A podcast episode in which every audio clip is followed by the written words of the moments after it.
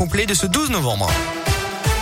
Et à la une ce matin, la venue de Jean Castex à Lyon et son agglomération. Le chef du gouvernement est en ce moment euh, dans le 9e arrondissement. Il visite le commissariat. Il va à la rencontre notamment des policiers de la BAC, euh, pris pour cible par des tirs il y a quelques jours dans le quartier de la Duchère. Il se rendra ensuite à Vénissieux, Vaux-en-Velin et Villeurbanne. Déplacement du chef du gouvernement cette fois sur le thème de la politique de la ville. Dans la région, une nuit agitée pour les pompiers à Bourg-en-Bresse. Cette nuit vers 2 heures du matin, ils ont été appelés pour des feux, pour des départs de feux simultanés en plusieurs endroits de la ville.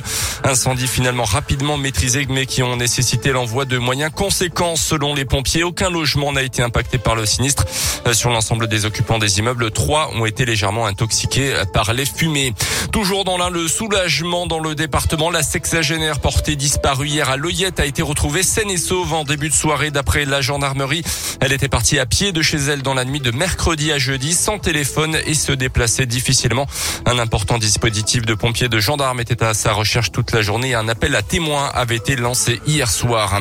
Rebondissement dans l'enquête sur l'attaque d'une caméra de vidéosurveillance à Oyonnax mi-octobre. L'individu qui aurait découpé à la disqueuse le poteau sur lequel était fixée cette caméra a été interpellé 15 jours plus tard. On l'a appris hier soir. Un jeune de 19 ans a identifié grâce à son ADN un complice présumé mineur quant à lui a également été arrêté. Tous les deux niaient, on niait leur implication dans ces événements. La scène avait été filmée et diffusée sur Internet. Dans le reste de l'actu en France, toujours aucune interpellation en Mayenne et encore beaucoup de questions autour de la disparition mystérieuse d'une joggeuse de 17 ans finalement retrouvée en vie 24 heures plus tard. C'était en début de semaine. Les enquêteurs doivent auditionner une nouvelle fois la victime. Aujourd'hui, elle dit avoir été enlevée par deux individus qui circulaient dans une camionnette de couleur verte. On vous parle ce matin sur Radioscoop d'une agence de voyage spécialisée dans le football. Beaucoup rêvent de partir en groupe lors d'un grand week-end dans une ville étrangère pour voir un beau match de foot.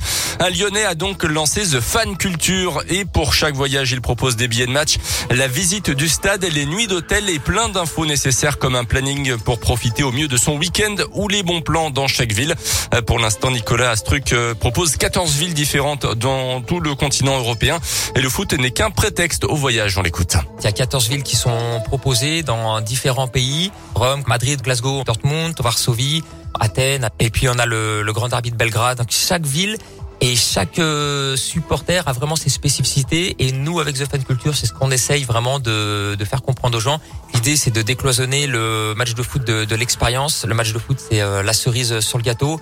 Mais l'idée avec The Fan Culture, c'est vraiment d'associer ben, la culture, la découverte de la ville, comprendre finalement quel est le mode de vie euh, des locaux, le mode de supporterisme des locaux, comprendre la situation du club et cerner vraiment tous les enjeux quand on se déplace euh, sur le terrain.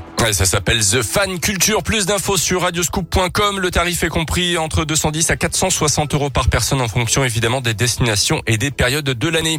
En foot, euh, du côté de l'équipe de France Espoir, cette fois-ci, large victoire des Bleus hier soir contre l'Arménie, 7 buts à 0.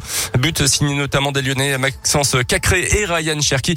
Une victoire qui maintient les Bleus en tête de leur groupe pour la qualif à l'Euro 2023. Merci beaucoup Colin, parfait. L'actu reviendra tout à l'heure euh, à 9h30. Demain il y a la Coupe de France de football. Il y a les clubs de la région euh, qui vont jouer, notamment Neuville-sur-Saône, Moulin-Isère et euh, le village aussi de la radio. Eh Alors oui. notre siège, notre siège social pour vous dire est dans le Rhône à Saint-Cyr au Mont d'Or et Tout le petit fait. village va jouer contre Grenoble. Saint-Cyr-Collonges contre le GF 38. Ligue deux. Franchement, voilà, ça va être euh, exceptionnel. On en Ouais. parlera d'ailleurs dans les journaux sur Radioscoop et sur radioscoop.com.